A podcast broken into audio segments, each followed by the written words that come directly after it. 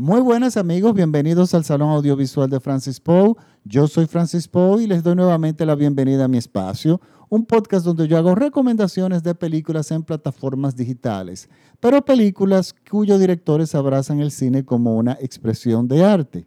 Si bien esta película que, de, la cual les voy a hablar, el director abrazó la película como una expresión de arte, tenía todo el presupuesto del mundo, tenía los mejores de todo en, suplidores, resulta que la película fue un desastre.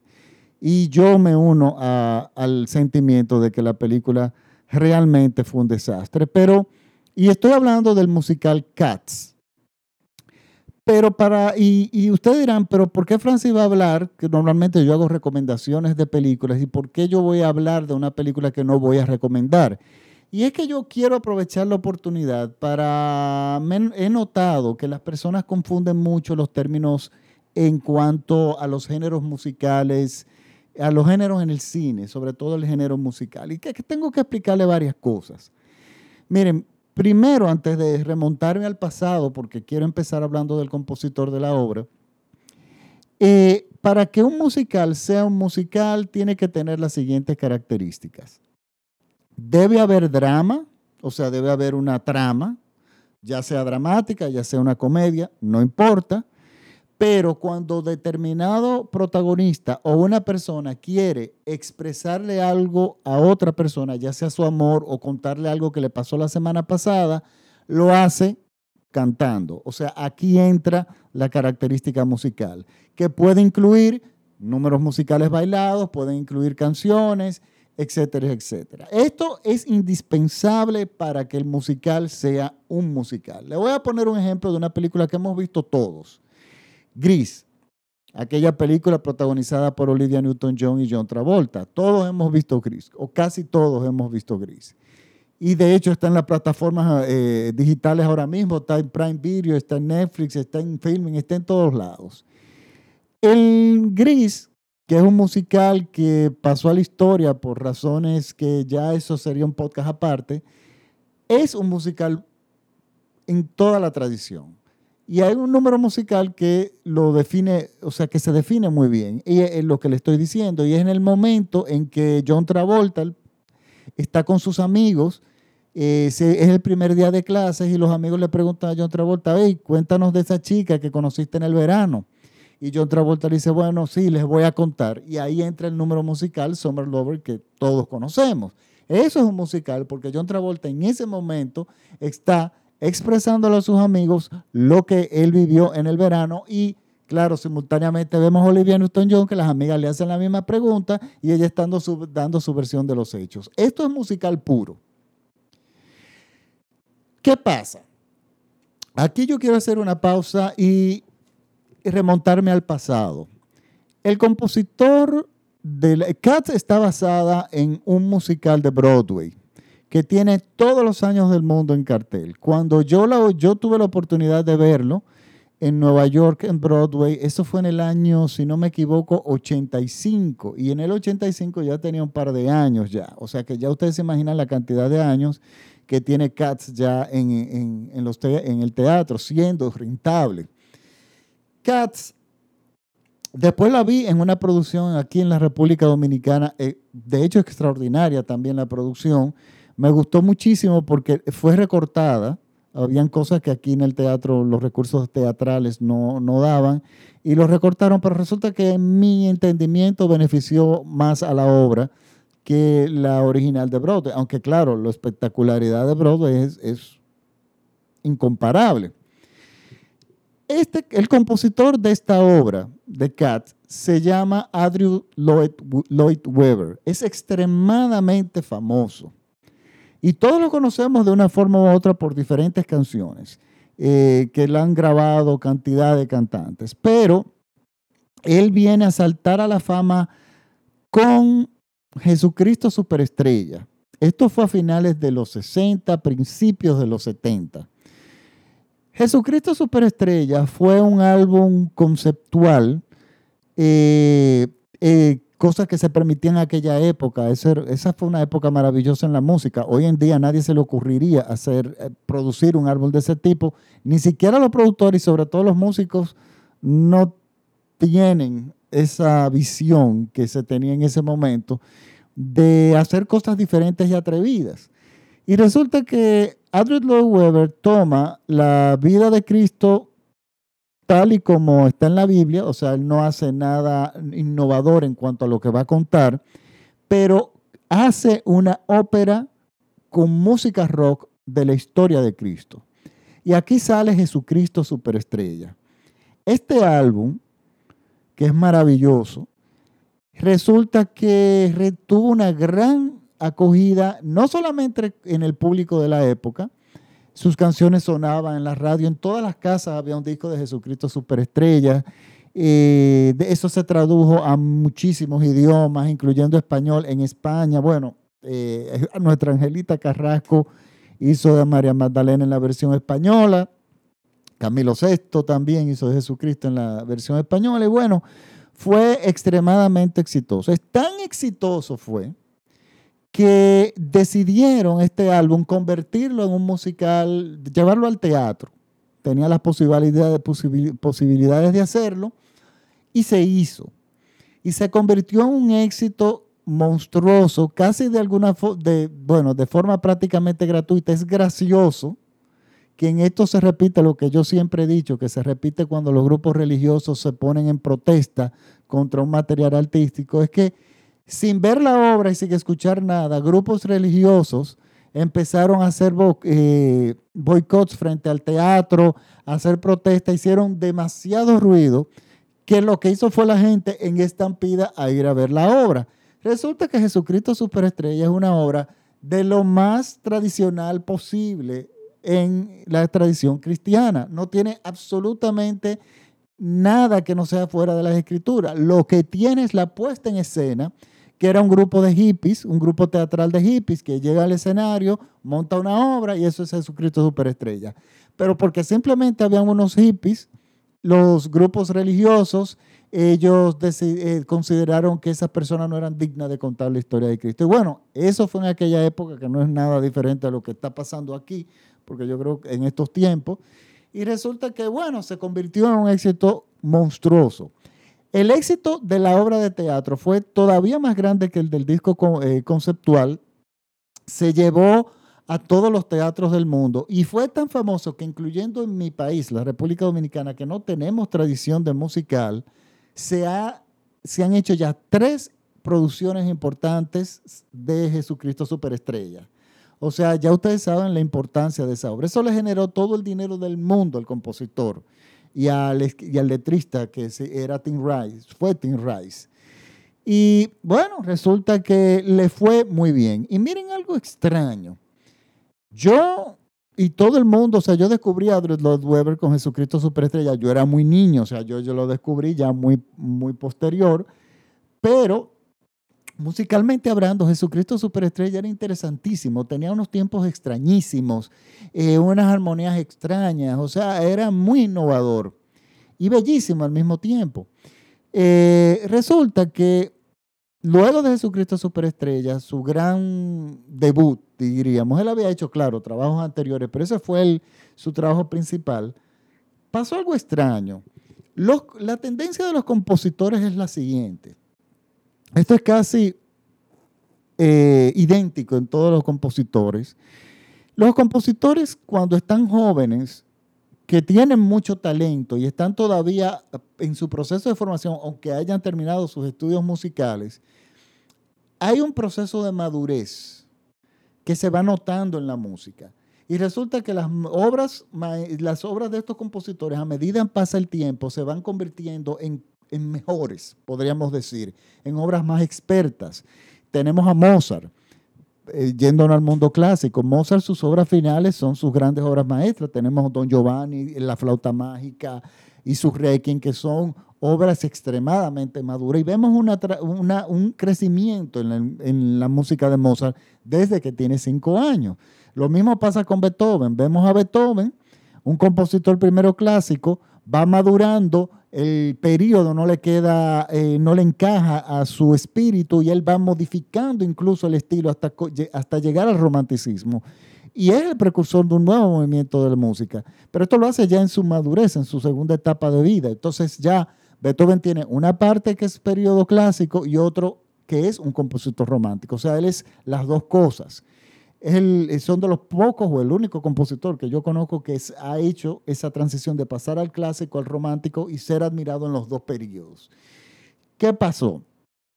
Adrian Lloyd Webber empezó con una gran chispa, con esta obra maravillosa, pero sin embargo yo, esto es una percepción personal, él fue decayendo. Sus obras siguientes, que fueron extremadamente populares, porque la popularidad no es lo que estamos cuestionando aquí, sus obras, eh, llegamos, él luego hace Evita. Evita es, la misma fórmula, o sea, él toma un, hace un álbum conceptual de Evita y luego se pega la canción en No, llores por mí Argentina, se convierte en un éxito, llevan el show a Broadway, lo protagoniza Patti LuPone, Mandy Patinkin y resulta que se convierte en un hit de Broadway que duró en Broadway muchísimos años y han tenido muchísimo revival. La última se hizo en estos días eh, no hace, hace, un par de años, par de años solamente con Ricky Martin como Ricky Martin como uno de los protagonistas. Entonces es una obra que también se ha mercadeado bien y se hizo, al igual que Jesucristo Superestrella, se hizo una versión cinematográfica. Pero ¿qué pasa? Las características tanto de Vita como de Jesucristo Superestrella no corresponden realmente a un musical. ¿Por qué? Porque no entran en la fórmula de los diálogos, del drama y luego de los momentos musicales. En el caso de Jesucristo Superestrella y Evita, son obras completamente musicales. No hay diálogos. Entonces, cuando una, obra tiene todo cantado, es una ópera. Pero ¿qué pasa? No podemos comparar Jesucristo Superestrella ni Evita con una ópera como la conocemos, eh, porque la ópera clásica es todo cantado. Algunas tienen recitativos, otras unos pequeños diálogos, pero es todo absolutamente música, todo durante tres, cuatro horas, es absolutamente todo música. Es lo principal, es la música, es el protagonismo y las interpretaciones de los, de los cantantes es, es lo que es la ópera. Pero este tipo de música, en el caso de Jesucristo Superestrella, era rock, no era musical, pero era todo cantado, pero tampoco era una ópera. Entonces, entre los expertos entraron en un dilema, o sea, era la primera obra, y en eso es un pionero, que empezaron a llamarle ópera rock. Y justo para más o menos la misma época, quizá un par de años antes, The Who hace lo mismo, saca un álbum conceptual y nos entregan Tommy, una maravilla, porque es una ópera rock. Entonces, a esas obras se le empiezan a llamar ópera rock como si fuera un género independiente. Pero ¿qué pasa? Eh, en la historia ahora mismo de la música solamente hay tres obras que podemos considerar óperas rock, que son Jesucristo Superestrella, Tommy y más adelante en los 80 El Muro de Pink Floyd. Pero aparte de esas tres, no hay más. Entonces, se generó un término para estas tres, básicamente para tres obras musicales, que no existían porque no encajaban en ni una cosa ni otra, era algo nuevo. Pero ¿qué pasa con Evita? Evita es todo cantado también, pero la música no es realmente rock. La música viene ya a entrar en el estilo de los musicales de Broadway, pero no es un musical pero tampoco es una ópera rock y tampoco es una, es nada. Entonces, ¿qué hicieron los? Se le empieza a llamar musical Evita. Yo no la considero musical, yo diría que sería, si hay un nombre que se le debería poner, para mí es una ópera popular. Pero tampoco era una zarzuela, porque la zarzuela es más o menos lo que es un musical, pero la versión española. Por lo tanto, ahí viene un poco de merullo y de confusión que lleva a Adrian Lloyd Webber a hacer, eh, a definir su obra como musical cuando realmente no lo es. ¿Qué pasa con Evita? Evita, si bien me gusta, empieza a decaer, porque él empieza a hacer cosas muy reiterativas. Por ejemplo, es innecesariamente larga. Él compone una serie de cinco, seis o siete temas en el primer acto y luego los repite en el segundo con otra letra, con, una poca con algo de variación, pero que le da una seguridad de que el público va a salir cantando las canciones porque no solamente las escuchó en las melodías en el primer acto, primer acto, sino en el segundo acto también. Eso para mí suena algo un poco manipulador. Eso es un buscar, es algo comercial, es una, es, es una intención mercadológica de él, de que la, del público salga talareando sus canciones. En Evita escuchamos No llores por mí Argentina como cuatro veces pero una con diferentes letras, otros en un momento, otro momento instrumental. Cuestión de que cuando ya el público salía, se sabía todas las letras, las músicas, las melodías. Pero bueno, Evita sigue siendo un trabajo interesante. Evita también se llevó al cine, pero la llevó Alan Parker. Y Alan Parker hizo una adaptación, adaptación maravillosa y se hicieron unos arreglos para la película impecables muy superiores a los del, de Broadway, que eso normalmente pasa. Pasó también con Jesucristo Superestrella, que cuando tú del teatro llevas una, una versión teatral, una obra de teatro musical, la llevas al cine, como el cine no te pone los límites que, un, que una sala de teatro tiene, o sea, tú solamente tienes una cantidad de músicos que puedes poner, pues normalmente los, eh, los arreglos son espectaculares y es uno de los atractivos por, de por qué muchas personas que nos gustan los musicales, nos gustan las adaptaciones eh, cinematográficas, pero es para oír los nuevos arreglos y las riquezas que se le, que se le invierten a, los, a, la, producción. No siempre ocurre así, pero casi siempre sí. Por ejemplo, Cabaret de Broadway, los arreglos no son ni remotamente tan magníficos como son los de la película. Lo mismo pasa con Gris, lo mismo pasó con la pequeña Little Shop of Horror, la tiendita del horror, con West Side Story, con My Fair Lady, o sea, con muchísimas obras pasó eso. No pasó con el, caso de Chorus Line, que fue una degradación, o sea, los arreglos de la película son malísimos en comparación a los de teatro, pero esos son casos raros. Le estoy contando todo esto porque luego de Vita, del éxito de Vita, viene, no estoy muy seguro en ese orden, él lanzó después eh, Sugarland eh, de Starlight Express, un musical en patines a finales de los 70, principios de los 80, espantoso, malísimo, ese no tuvo mucho éxito. Pero luego, luego vino Cats, o de repente Cats estaba antes. Realmente estoy apelando a mi memoria. El asunto que llega Cats. Cats presenta Memories como su gran hit. Lo graba Barbara Streisand, lo graba Barry Manning, lo graba absolutamente todo el mundo. El show se convierte en un espectáculo. ¿Pero qué es Cats? Cats vendría siendo lo mismo que Vita. No es un musical, pero tampoco es una ópera. Pero no es una ópera rock porque la música no es una ópera rock. Yo le diría una ópera popular. Eh, Cats tenía yo fui a verla en el 85 y realmente yo quedé impactado. Primero, en ese entonces yo tenía 17 años, 16, 17 años. Eh, uno a esa edad todavía se impresiona con muchas cosas, pero luego yo, o sea, lo que tiene Cats poderoso es que es la puesta en escena.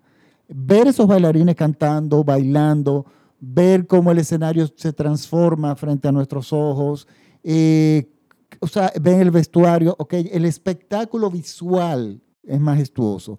La música a mí por mucho tiempo me gustó mucho, pero me pasó lo mismo. Miren lo que pasa.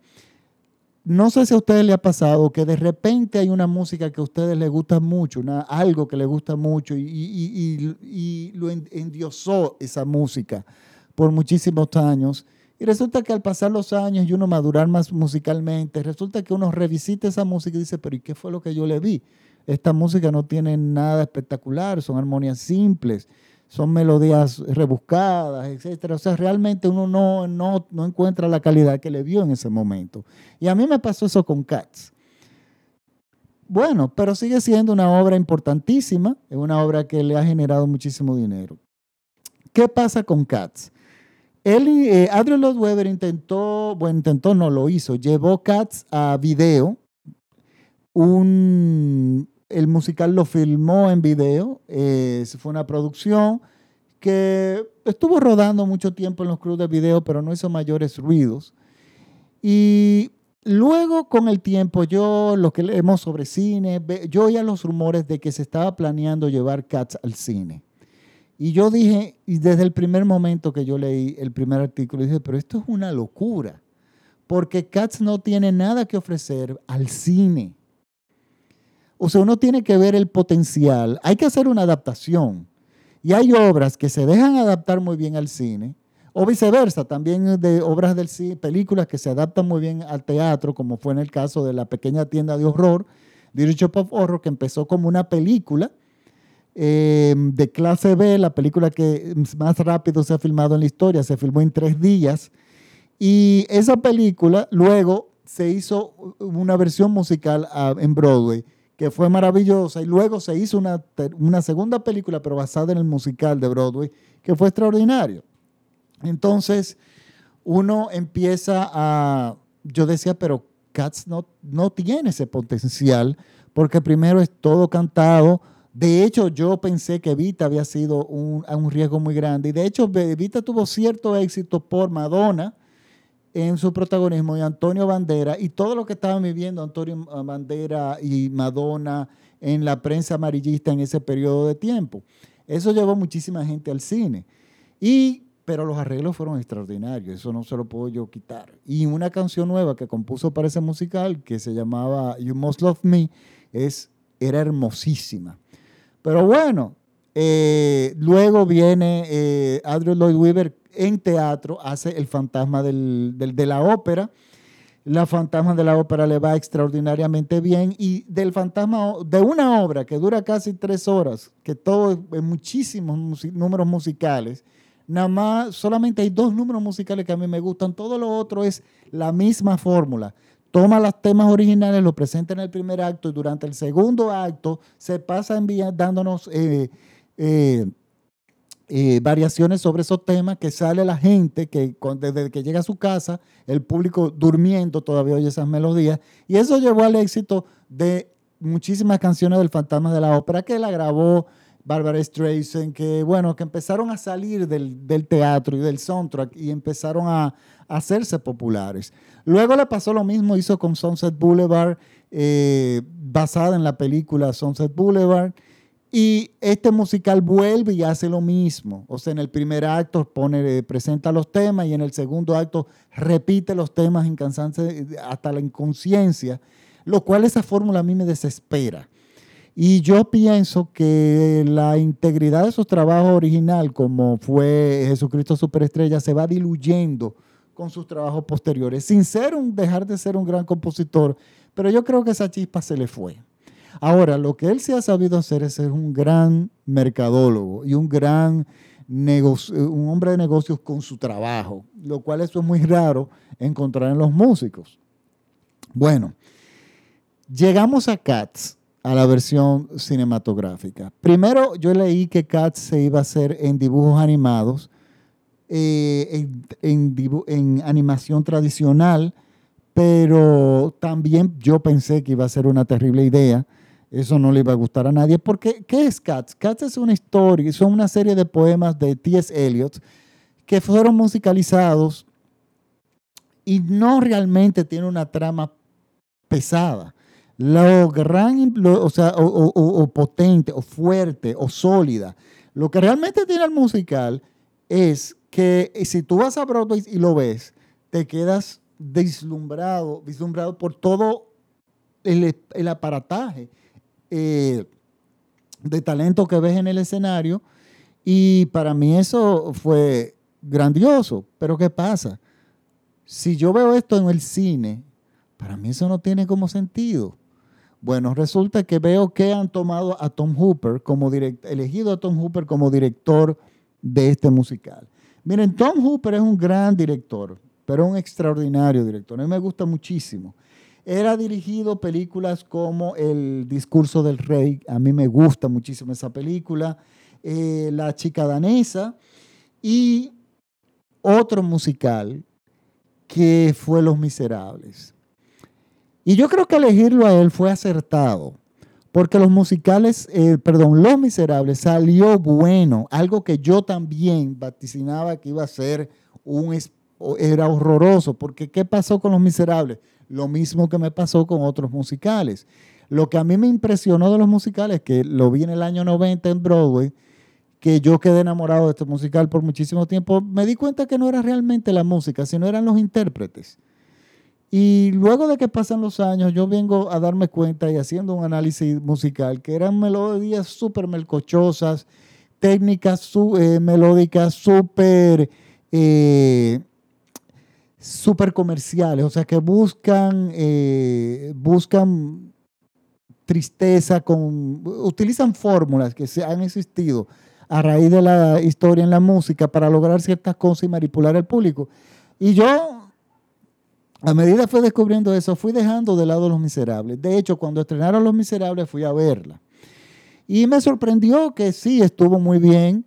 Eh, no estoy de acuerdo que pusieran a cantar actores que no son verdaderos cantantes a cantar, porque Los Miserables era eso, eran las voces de, de, de los músicos.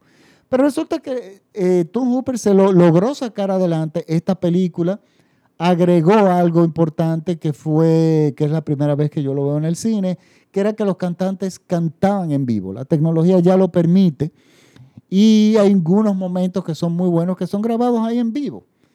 Eso no, lógicamente, antes no se podía hacer. Para mí, ese, ese aspecto es interesante, no trascendental, porque el cine tiene su propio lenguaje. Pero Toby Hooper, eh, eh, él tenía la, la Tom Hooper, perdón, tenía la conciencia muy sólida de que realmente el musical Los Miserables era el, aspecto fuerte eran las voces. Porque es una obra de Víctor Hugo enorme que es condensada y se convierte en una historia cursi eh, en el teatro. Pero bueno, Los Miserables fue famoso, la película le fue muy bien y yo encuentro que él fue el director preciso para elegir para dirigir Cats. Aquí empiezan los problemas. Yo considero que Cats está muy bien hecha, pero no hay forma de que ningún director, a mi entender, pudiera hacer algo con Cats. Los aspectos que te impresionaban del teatro no pueden ser transportados al cine porque el cine tiene un lenguaje de por sí mucho más espectacular que el del teatro. El del teatro es la vivencia presente. O sea, las cosas que tú ves visualmente en el cine sobrepasan las del teatro, pero a ti lo que te sorprende del teatro es el talento, la música, esa vibración que no se puede transmitir en el cine. O sea, esas son las cosas propias del teatro. Entonces, sí hay musicales que tú perfectamente puedes adaptar porque la historia lo permite, la historia es elástica y permite que tú puedas hacer la adaptación. Cats nunca lo fue.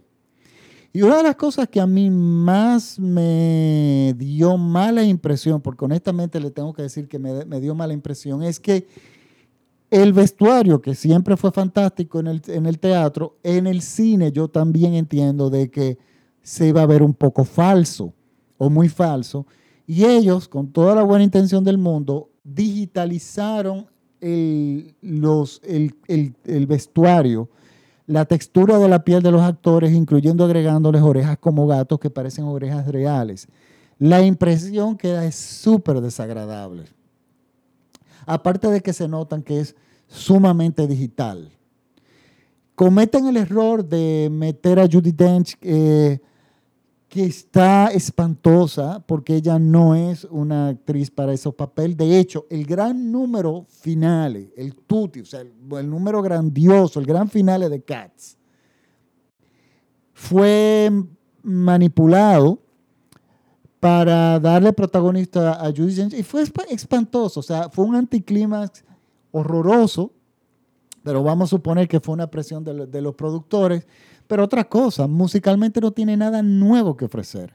Los arreglos son prácticamente idénticos al del teatro. No, no ni siquiera se buscaron un gran arreglista. Yo honestamente no sentí la diferencia, que yo te puedo decir, wow, qué arreglos, ¿entiendes? No, realmente no fue así. Y es triste porque aquí vemos una escenografía maravillosa, una dirección de fotografía genial, un sonido impecable, eh, un extraordinario director, pero cuando tú tienes un material que no hay nada que se pueda hacer con eso, yo creo que no se debe insistir. Y esto fue lo que pasó con Cats. Cats se convirtió en un fracaso de taquilla, de público y de crítica. Señores, los norteamericanos, sean lo que sea, ellos son muy locos con sus musicales. Cats es extremadamente famoso porque lo ha visto prácticamente todo el mundo por la cantidad de años que, perdón, que ha estado en cartel en un 2.7 le dan Internet Movie Database, que ahí vota todo el mundo. Que usualmente las películas más malas tienen, unos, unos ratings altísimos. Y yo no la pongo así, pero yo entiendo que es una película que dio lo mejor que se podía dar en algo que no ofrecía nada. Pero es interesante porque los musicales siempre de vez en cuando van a venir. Y por ahí vienen dos musicales más. Steven Spielberg, el gran director Steven Spielberg, ha decidido hacer, se ha anunciado como un remake de West Side Story, aquel maravilloso musical de Robert, Robert con, protagonizado por Natalie Wood. Pero ¿qué pasa? Yo todo el mundo duda de que esa película sea mejor que la original del 65. Al igual esa historia está basada en una obra de teatro que incluso en mi país se ha presentado un par de veces. Pero a mí me gusta la música de la película, los arreglos que hizo Bernstein para la película, las letras de Stephen Sondheim para la película. ¿Qué va a hacer Steven Spielberg? Yo siempre he pensado que Steven Spielberg es un director magnífico para musicales. Es un director que yo durante años odié y amé, y de estos últimos años lo amo, porque desde la película Amistad para acá, Steven Spielberg se ha convertido en un verdadero autor y su película Lincoln para mí es una obra maestra. ¿Y qué pasa? Steven Spielberg, en este caso, yo no llamaría un remake. Es una versión de un material original. Yo creo que es injustamente llamarle un remake. Remake es volver a hacer una película, copiarla, plano por plano. En Netflix pusieron, acaban de poner la psicosis de Ghost Van que es una fotocopia en colores de la de Hitchcock y totalmente innecesaria. Porque eso, para mí, los remakes no tienen ningún tipo de sentido. Ahora, tú puedes hacer una versión de un musical o cinco o seis versiones de, cinematográficas de un mismo musical. Eso es válido. Así como se pueden hacer cinco o seis versiones de un mismo libro, de una misma historia, y siempre te van a salir visiones diferentes y puestas de escenas diferentes. Bueno, un ejemplo es la película Relaciones Peligrosas y Valmont, que ambas películas se, eh, se, basan en el mismo libro y resulta que salieron dos películas totalmente diferentes. Esas son versiones, eh, adaptaciones de un libro. O esa historia sería una versión, así como que se hizo la ópera original, por ejemplo, La Traviata, y 20 años después se hizo una nueva puesta en escena. Eso es válido. Y por ahí viene, eh, también vi que van a filmar, hacer una nueva versión del violinista en el tejado. Yo también dudo que supere a la primera. Primero porque no creo que es un tema musical que filmándolo hoy tenga algún tipo de impacto. Mm, y, pero entiendo que es una versión, una nueva versión. Eso es válido también. Como otra, otro musical que viene por ahí, que ya les mencioné, que se llama Sunset Boulevard, eh, basada en la maravillosa película Sunset Boulevard. Con, lo que sí estoy seguro es que si es Glenn Close la que va a hacer la película, nosotros nos vamos a dar banquete, porque Glenn Close no solamente es una extraordinaria actriz de cine y de teatro, sino que tiene una extraordinaria voz, que muchas, muy pocas personas lo saben. Pues yo quería hacer estos comentarios sobre Cats porque me han preguntado, eh, no han caído, eh, hay personas que le están viendo por vías alternativas, y honestamente yo, a mí la película no me gustó para nada. No me gustó antes de verla, porque es que yo sabía o tenía la gran intuición de que era totalmente innecesaria. Bueno, eh, yo quería hacer este podcast que es diferente a, los, normalmente a los que hago. No es recomendando una película, sino explicándole por qué a mí no me gustó. Un poco de la historia del compositor, que sea lo que sea, es un compositor importante, tenemos que recordarlo. Él hace mucho tiempo que no compone nada nuevo, es un hombre que todavía tiene todas sus capacidades para hacer muchos trabajos. Esperemos que siga componiendo, espero que cambie el estilo y su fórmula y, nos entrega un trabajo mucho más personal, así como fue Jesucristo Superestrella.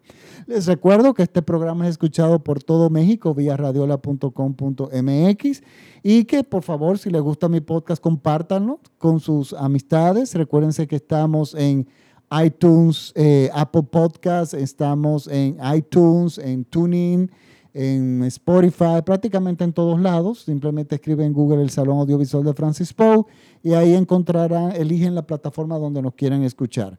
Me pueden seguir, síganme por favor en mi página de Facebook, el Salón Audiovisual de Francis Poe. Mi apellido se deletrea P de papá o de oso o de uva. Y donde yo coloco no solamente los podcasts, sino mucha información del cine en general, que muchas personas aprecian eh, esos artículos que yo normalmente comparto, a veces cortos, a veces trailers.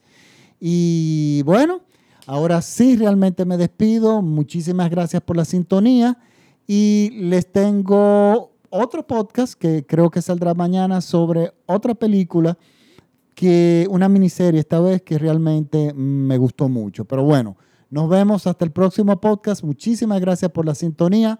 Chao.